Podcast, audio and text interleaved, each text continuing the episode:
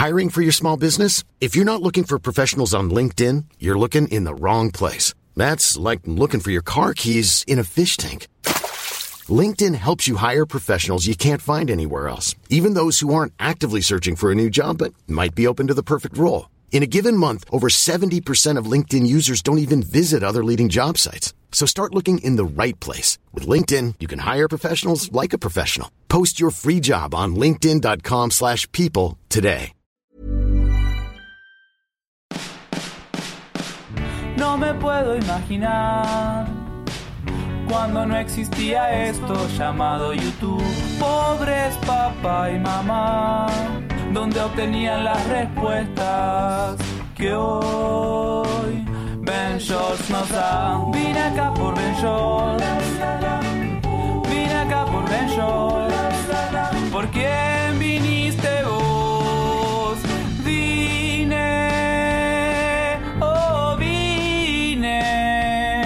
por Ben Shorts.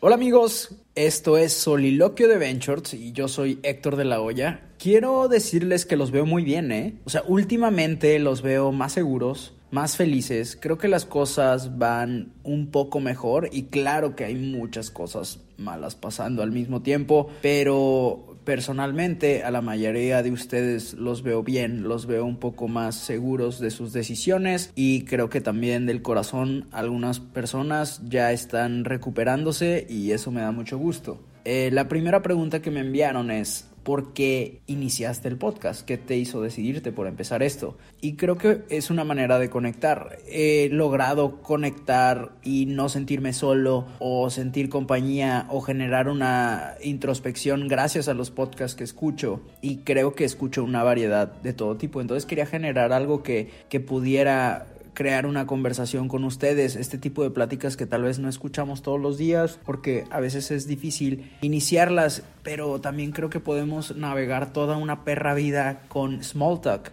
Y small talk es, ay, hace frío, ay, hace calor, ¿cómo estás? Muy bien. Y tú, y solo hablar de pendejadas que no son relevantes. Y claro que es necesario el small talk y claro que nos sirve para sentirnos seguros y para hablar de algo mientras agarras confianza, ¿no?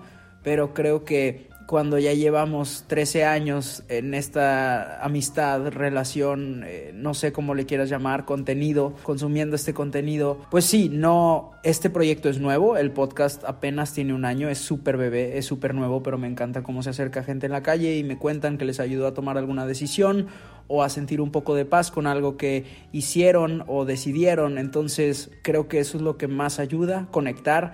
Y sí, esto es algo que continúa y me gusta que a pesar de que ya vayan muchos años el tipo de conversación es diferente y ahora pues ya estamos subiendo también video podcast a YouTube. Así que pues quiero llevar esta conversación a todos los lugares posibles. La pregunta que más votaron en la isla Venturetiana es la siguiente. No estoy seguro de cómo responderla al 100%, pero aquí vamos. Es normal sentir que a veces quieres a tu pareja y a veces no. ¿Cómo lidiar con eso?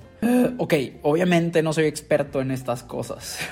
Creo que nadie es, me da risa porque a veces he ido con el corazón roto. Recuerdo cuando estaba eligiendo si ir con psicólogo, psicoanalista o psiquiatra porque quería mejorar mi salud mental y no terminé quedándome con la psiquiatra, pero recuerdo que le conté de que no, pues este, no sé, me rompieron el corazón y estoy así y así y me puso una cara de no no mames. Como una cara de güey, todo el mundo pasa por esto, no mames, de que yo también, nadie tiene resuelto el amor en su vida. Yo creo que es una decisión constante y, así hay gente que va a decir, no, es que nos juramos amor eterno y eso va a ser y es gente tanto fuerte como terca en algunas ocasiones. Yo creo que es encontrar un balance y el estar con alguien es una decisión de todos los días y una decisión constante, porque sí, puedes decidir que vas a estar juntos para siempre, pero eso no significa que vayan a hacer un esfuerzo. Pueden estar juntos sin echarle ganas y sin hacer un esfuerzo por hacerse felices o por apoyarse.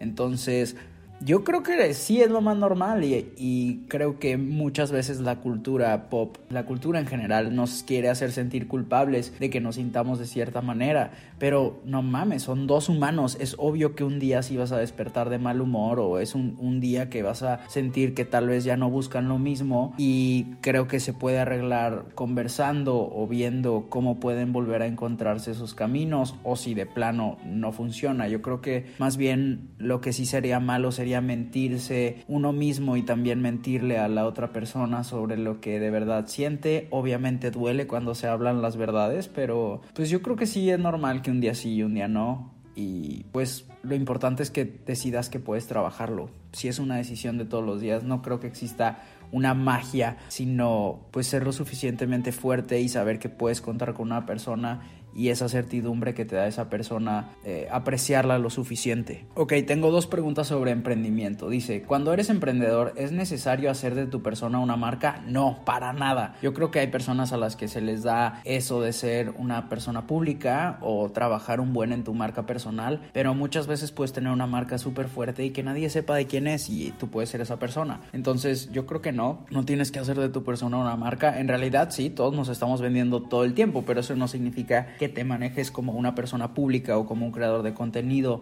o como una marca, eh, hacer, no sé, que tu cara sea el logo de tu empresa o cosas por el estilo. Claro que sí le puede dar mucha fuerza a una marca, pero eso ya es una decisión personal. Yo creo que primero va tu salud mental y decidir si hacer eh, tu cara, eh, lucrar con tu cara, pues ya es una decisión que tú tienes que tomar y tú, de acuerdo a tu personalidad y tus metas, te vas a poder dar cuenta si es algo que tú crees que vale la pena o si ya estarías dispuesto o dispuesta a sacrificar ciertas cosas. Yo creo que todos somos una marca para bien o para mal, todo el tiempo todos estamos mostrando algo de nosotros para obtener ciertas cosas a cambio y pues toda la humanidad es un gran mercado.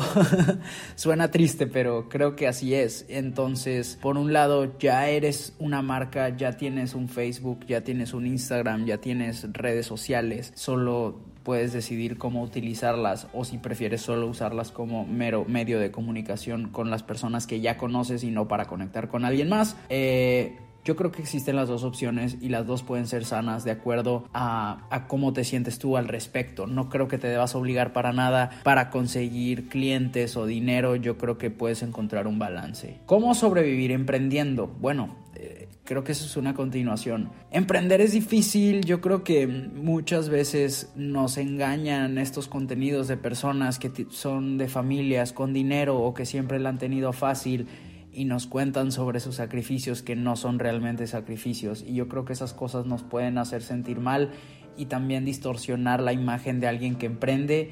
Yo creo que no existe una imagen correcta de cómo es alguien, de un emprendedor, puede variar totalmente. Y para sobrevivir, pues sí, a veces creo que eh, es un balance, es mitad y mitad. A veces le tiran mucha mierda a alguien por trabajar para alguien más o para trabajar en una oficina y también le echan mucha mierda a alguien que decide ir por su propio camino, la gente nunca va a estar feliz. Yo creo que para sobrevivir emprendiendo es que tienes que ser súper honesto y saber qué sacrificios hacer y cuándo muchas veces algunas personas deciden tirarse al vacío sin ninguna base, sin ningún conocimiento, simplemente con fe y un poco de dinero y quieren que solo porque hicieron sacrificios y esfuerzo lograrlo, pero yo creo que sí tiene que haber una estrategia y también saber cuál es el momento indicado, lo cual es muy difícil y para eso se necesita este, consultores y asesoría y demás, eh, sobre todo en el tema de dinero, para saber cuándo es el momento indicado para saltar y decir, sabes que voy a dejar a un lado lo que ya estaba haciendo, porque tal vez sí tenías un empleo seguro o estabas estudiando X cosa y ahora vas a decidir hacer tu propio camino, lo cual es increíble, pero hay, hay veces en las que sí la estás viendo difícil, pues no puedes soltar lo que tienes seguro. Tienes que hacer las dos cosas y es difícil, pero creo que ese es uno de los costos, eh, el precio que tienes que pagar por ser emprendedor. ¿Cómo perder el miedo a empezar cosas que deseas pero te dan terror? Pues no sé, no, no entiendo mucho ese sentimiento. La verdad es que creo que ahí te voy a contestar de manera personal. Nunca he entendido eso de la gente que le da miedo a empezar cosas o, empezar pequeños retos porque pues no sé, creo que es mi personalidad es muy curiosa y me emociona siempre cosas nuevas. Tal vez en algunos momentos de mi vida creo que sí puedo aceptar que he sido adicto a, a, comenzar cosas, a los inicios, a los nuevos comienzos, como les dicen. Pero cuando se trata de aprender, de lecciones, de educación, este, de nuevas habilidades, la verdad no entiendo a esa gente que le da miedo. Yo creo que lo importante es que aceptes que no sabes y que vas a aprender y que te rodees de gente que te apoye y eso es todo. Digo, obviamente seguro hay cosas en tu vida en el pasado, alguien que no te apoyó o algunas palabras que no fueron de, eh, de apoyo precisamente y por eso le agarras miedo a ciertas cosas nuevas. Seguro hay algo por ahí en tu niñez, pero pues espero puedas eh, regresar en tu mente a ese momento y, lo, y puedas trabajarlo para que ya no te dé miedo a hacer las cosas que quieres, porque no tiene sentido eh, ese tipo de autosabotaje. Veamos, aquí tenemos una larga, a ver qué, qué dice este morro. Había salido con mi crush y le dije que era mi crush. Ella me dijo que yo también era su crush. El pendejo de yo le dijo que saliéramos más para ya ser novios, mientras seguíamos platicando mucho por WhatsApp, pero la invité a salir y me dijo que no podía. Entendí, por su escuela. A partir del 14 de febrero me dejó de hablar. ¿Crees que haya sido porque me tardé demasiado tiempo en invitarla a salir? Porque sí fueron como dos semanas. O porque ya tendrá novio. Sus redes sociales no indican que lo tiene, pero tal vez lo tiene. No quiero sentirme mal por esto, pero me trae muy nervioso.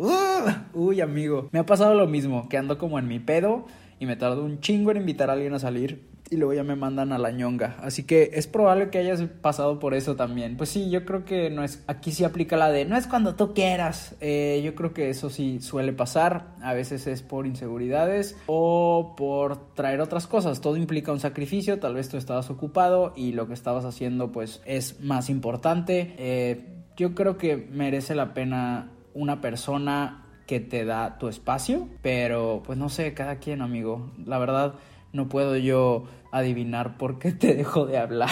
Yo digo que la saludes otra vez y a ver qué pasa, ¿no?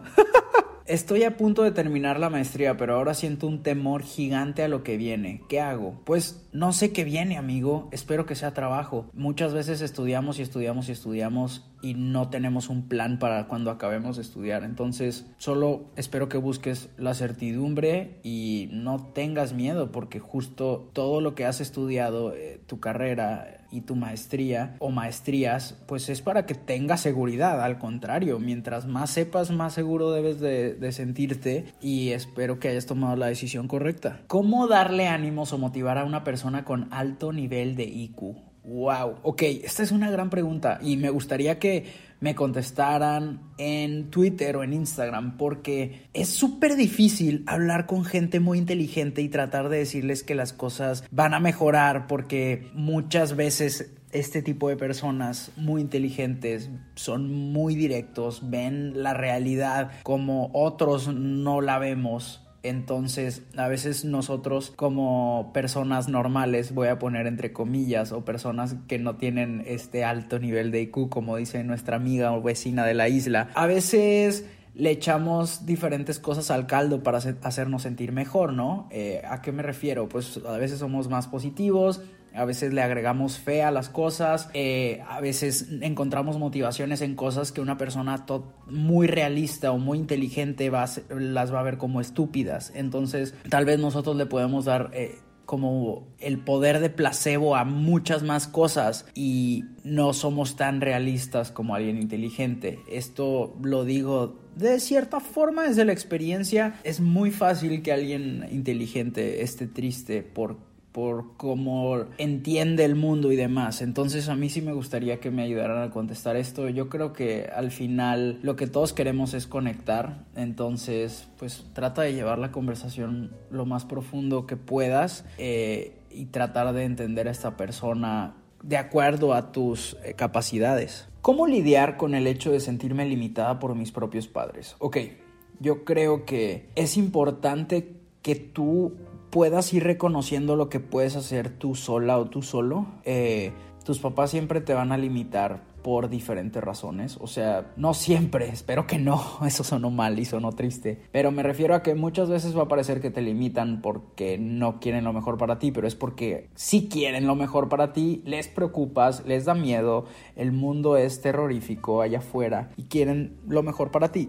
Se preocupan y, ellos también tienen sus propias inseguridades y quieren protegerte de esas también. Y obviamente se va a transmitir y eso pasa, pero yo creo que tienes que encontrar dentro de ti tu seguridad y tú darte cuenta de lo que puedes y no puedes hacer, de tus habilidades, de tus contactos y demás, y ya que lo que ellos puedan decir o opinar seas una simple opinión que puedes tomar en cuenta para tomar una buena decisión, pero si tú no, ya que tú reconociste que tus padres puede que te estén limitando, entonces ponte a trabajar en tus habilidades y en lo que tú puedes conseguir por ti misma para que aunque ellos ellos no te puedan limitar en lo que en tus conocimientos y en tus habilidades y en tu manera de hacer tu vida, ¿no? Porque si no trabajas en eso, ahí se van a quedar esos comentarios o esos bloques y luego es muy fácil culpar a los demás por las cosas que hacemos y no hacemos y vamos a decir, es que mis papás esto, es que mis papás lo otro. Yo creo que si primero te pones a trabajar en ti y tratas de bloquear esas cosas que te limitan y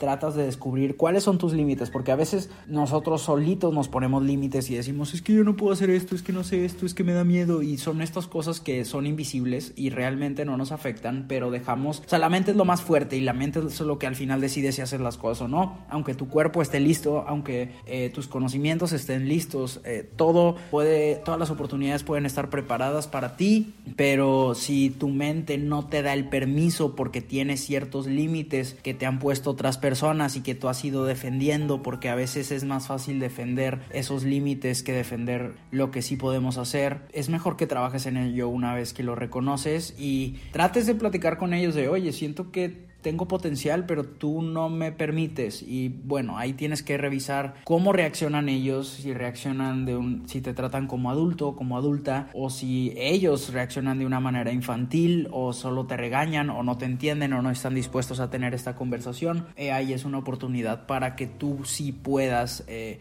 dar la vuelta a esa página y decir, oye, no necesito todo el tiempo de la aprobación de mis padres, son personas, pero no tengo por qué tenerlos contentos todo el tiempo al final es mi vida. Entonces, fíjate bien qué sacrificios estás haciendo o qué límites te están poniendo ellos y trata de reconocer cuáles son tuyos y cuáles son de ellos. ¿Cómo puedo empezar a cumplir los propósitos y objetivos que hice para este 2020? La verdad tengo muchas ganas de hacerlo, pero no me siento lo suficientemente inspirada y no sé por dónde empezar. A ver, entonces, ¿cómo es? No entiendo eso de que tienes muchas ganas, pero no te sientes inspirada. Yo creo que la inspiración, y esto ya lo hemos dicho muchas veces, no sirve para nada, solo es eh, una cosa que esperamos, como si nos tuviéramos que subir al metro, si no, no vamos a llegar a nuestras metas, si no nos subimos al metro de, de la inspiración o motivación. Yo creo que las primeras preguntas son, oye, ya estás tomando dos litros de agua al día, oye, ya saliste a caminar un kilómetro, oye, ya tendiste tu cama,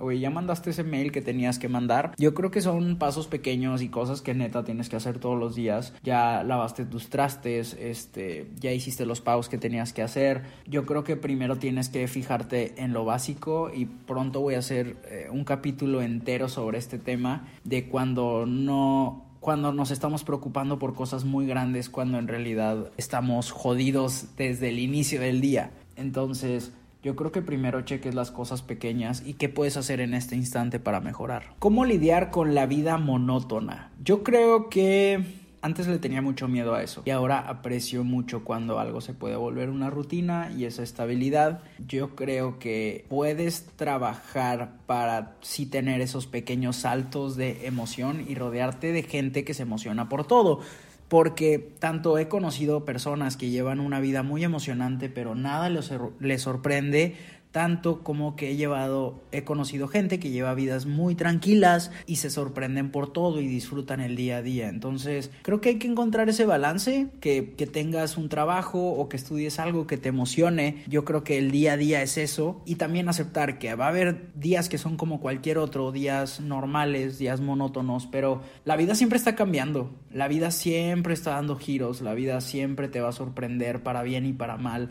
Entonces vas a ver que en el futuro un día común y corriente va a parecer especial porque las cosas cambian todo el tiempo. Un día común y corriente eh, con tu novio, con tu novia, tal vez si no aprecias el presente, en un futuro va a ser un día especial que tuviste con tu ex. Y esto suena súper triste, pero así pasa con todo. Un día común y corriente en la escuela, en el futuro va a ser un día especial que vas a recordar porque extrañas esos días, extrañas ese tiempo. Entonces, sí, parece un día común y corriente, pero cuando estés en el futuro recordando estos días vas a ver que sí era bastante especial.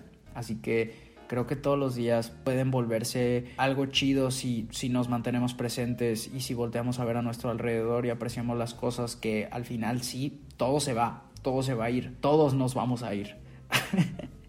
Qué manera de terminar este episodio, pero es verdad, creo que lo que hace que apreciemos las cosas es saber eso, el todo cambia y todo puede, tanto para bien como para mal, eh, transformarse. Entonces aprecia eso y date cuenta que parece un día común y corriente, pero en realidad no lo es. Además, todos tenemos el poder de tomar pequeñas decisiones y pequeñas acciones que podemos hacer para que un día no sea común y corriente. Lo podemos transformar. Gracias por escucharme, espero que les haya servido este episodio. Ya tenía ganas de platicar con ustedes. Han sido días extremadamente movidos y pues nada, nos escuchamos en el siguiente episodio de Soliloquio. Si alguna de las preguntas te sirvió, te conmovió o crees que puede ayudar a alguien, por favor, comparte en stories este episodio. Adiós. Vine acá por Ben. Vine acá por Ben. ¿Por quién viniste vos? Vine, oh vine acá por Ben. Hey, it's Paige DeSorbo from Giggly Squad. High quality fashion without the price tag. Say hello to Quince.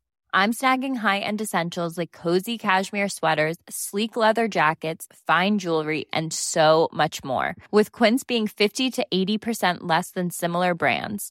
And they partner with factories that prioritize safe, ethical, and responsible manufacturing. I love that. Luxury quality within reach. Go to quince.com slash style to get free shipping and 365 day returns on your next order. Quince.com slash style.